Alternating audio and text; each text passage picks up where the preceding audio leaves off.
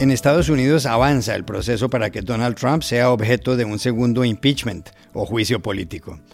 El domingo, la presidenta de la Cámara de Representantes, la demócrata Nancy Pelosi, dijo en el programa 60 Minutes, Desgraciadamente, la rama ejecutiva está en manos de un perturbado, desequilibrado y peligroso presidente, y faltan unos días para que los ciudadanos puedan protegerse de él. Y añadió, pero está en algo tan serio que debería ser enjuiciado. Well, sadly, the person who's running the executive branch uh, is a deranged, unhinged, dangerous president of the United States. And uh, only a number of days until uh, we can be protected from him. Uh, but he has done something so serious uh, that there should be prosecution against him. A ocho días de que Trump entregue el poder a Joe Biden, ¿podrá haber un impeachment, es decir, una acusación en la Cámara de Representantes? Y si el Senado lo condena, ¿le quedaría imposible a Trump ser candidato dentro de cuatro años? Para saberlo, hablamos con el legendario reportero político de The Washington Post, Dan Balls. En México, con más de un millón y medio de casos de coronavirus, la situación de los hospitales empeora. Su ocupación roza el 90% y hay probabilidades de que no puedan recibir más pacientes. Hablamos con el médico Rui Cuevas y nos contó lo que se vive en las clínicas. Vuelve la famosa serie Sex and the City. La nueva temporada tendrá 10 capítulos y comenzará a rodarse en primavera. Pero no estará Kim Cattrall, que representaba a Samantha. ¿Será exitosa esta serie? Se lo preguntamos a Andrea Aguilar del diario madrileño El País. Hola, bienvenidos a El Washington Post. Soy Juan Carlos Iragorri desde Madrid. Soy Dori Toribio desde Washington, D.C. Soy Jorge Espinosa desde Bogotá. Es martes 12 de enero y esto es todo lo que usted debería saber hoy.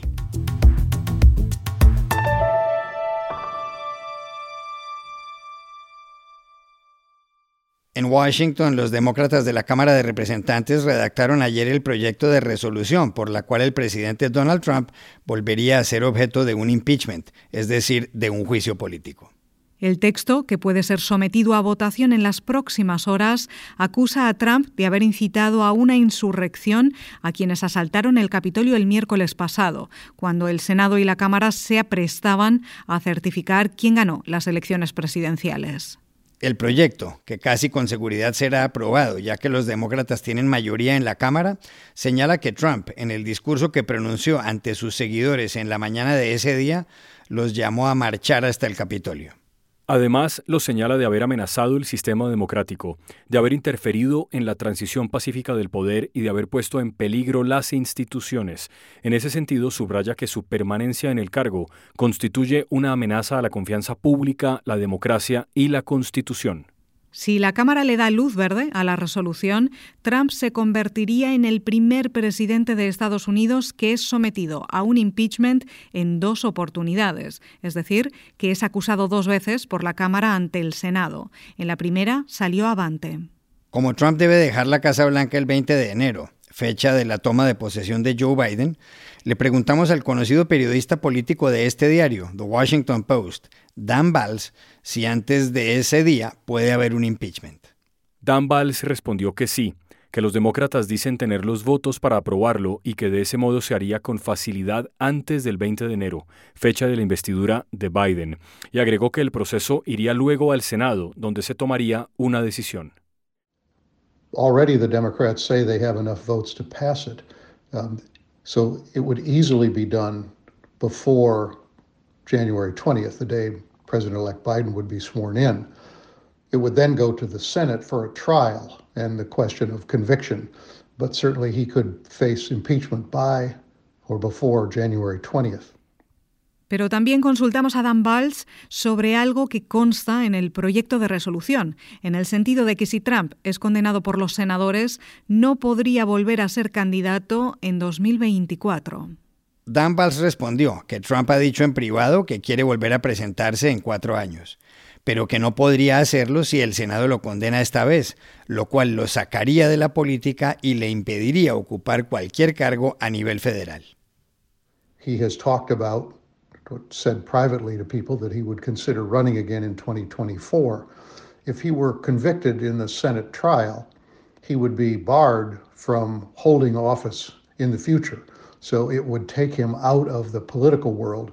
He would no longer be able to seek or hold federal office.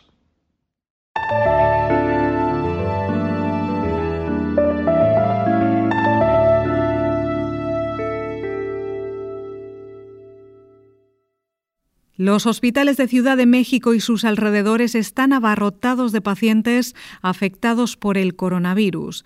La ocupación roza ya el 90% y se habla de que a este paso podrían no recibir más enfermos. En esa área, con más de 25 millones de habitantes, ha habido 23.000 muertos. En todo el país el total es de 133.000 y el número de contagios supera ya el millón y medio, según la Universidad Johns Hopkins. De acuerdo con ese centro universitario, el coronavirus ha infectado en el mundo a más de 90 millones mil personas y ha causado la muerte de 1.941.000. Estados Unidos, la India, el Brasil, Rusia y el Reino Unido son los países con más contagios. Para saber exactamente cuál es la situación de los centros hospitalarios de la capital mexicana y su entorno, llamamos a la Clínica de Atención Integral del Grupo STAR y al médico Rui Cuevas. Sí, en consulta externa estoy viendo por lo menos 30 o 35 pacientes y de los cuales 28 me han llegado con síntomas de COVID. La mayoría tienen síntomas de gravedad. Desafortunadamente hemos tenido a varios pacientes que han fallecido en, los, en sus carros y también en la sala de espera de la misma clínica. Entonces estamos en saturación completa los pacientes fallecen en, sus carros, en, la calle y desafortunadamente no estamos dándonos abasto en estos momentos.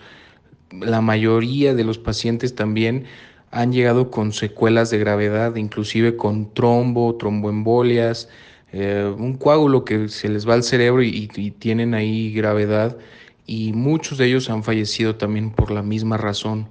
Entonces estamos viendo que no nos da abasto nuestras manos como médicos. Es algo sumamente frustrante por nuestra parte porque no sabemos también qué más hacer, solamente pedir que nos ayude la población general y, seguir adelante con nuestra labor de médicos.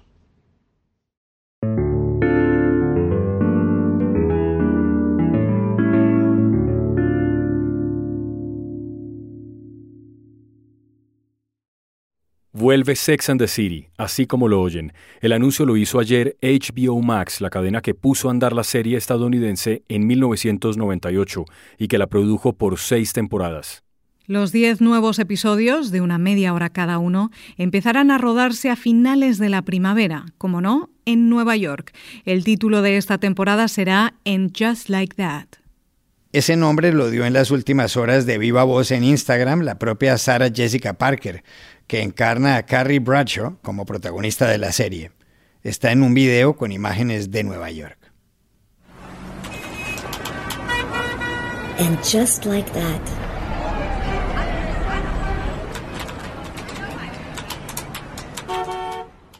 En esta temporada habrá una novedad importante. Junto a Sarah Jessica Parker estarán, como siempre, Cynthia Nixon, que representa a Miranda Hobbs, y Christine Davis, que hace de Charlotte York, pero no aparecerá Kim Cattrall, que hace las veces de la atractiva rubia Samantha Jones. En los últimos tiempos, Cattrall, una superestrella de Sex and the City, ha tenido diferencias con sus compañeras, muy especialmente con Sarah Jessica Parker. Por eso dio por terminada cualquier relación con la serie. Sex and the City, donde varias mujeres mayores de 30 años hablaban abiertamente de sexo y relaciones laborales en Nueva York, fue creada por Darren Star con base en el libro de Candace Bushnell. ¿Tendrá éxito Sex and the City o Sexo en Nueva York, como se traduce en ocasiones al español Sin Samantha? Se lo preguntamos a Andrea Aguilar, periodista de la sección de cultura del diario madrileño El País, donde escribe de libros y a veces sobre series. Aún no sabemos exactamente cómo, será la serie, pero yo creo que sí, que va a ser un éxito.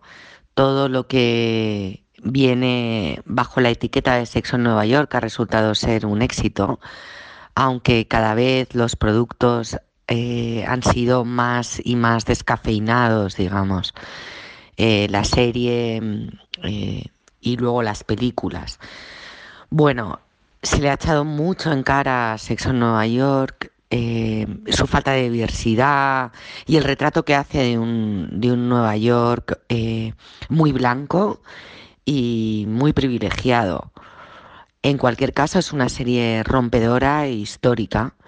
Y yo creo que los personajes de la serie, aunque va a faltar Samantha, el personaje interpretado por Kim Cattrall, que no ha querido eh, volver en una nueva aventura, pero creo que el resto de los personajes aguantan, aguantan una, una, una nueva serie en la que aparezcan con 50 años viendo a ver qué ha pasado en su vida.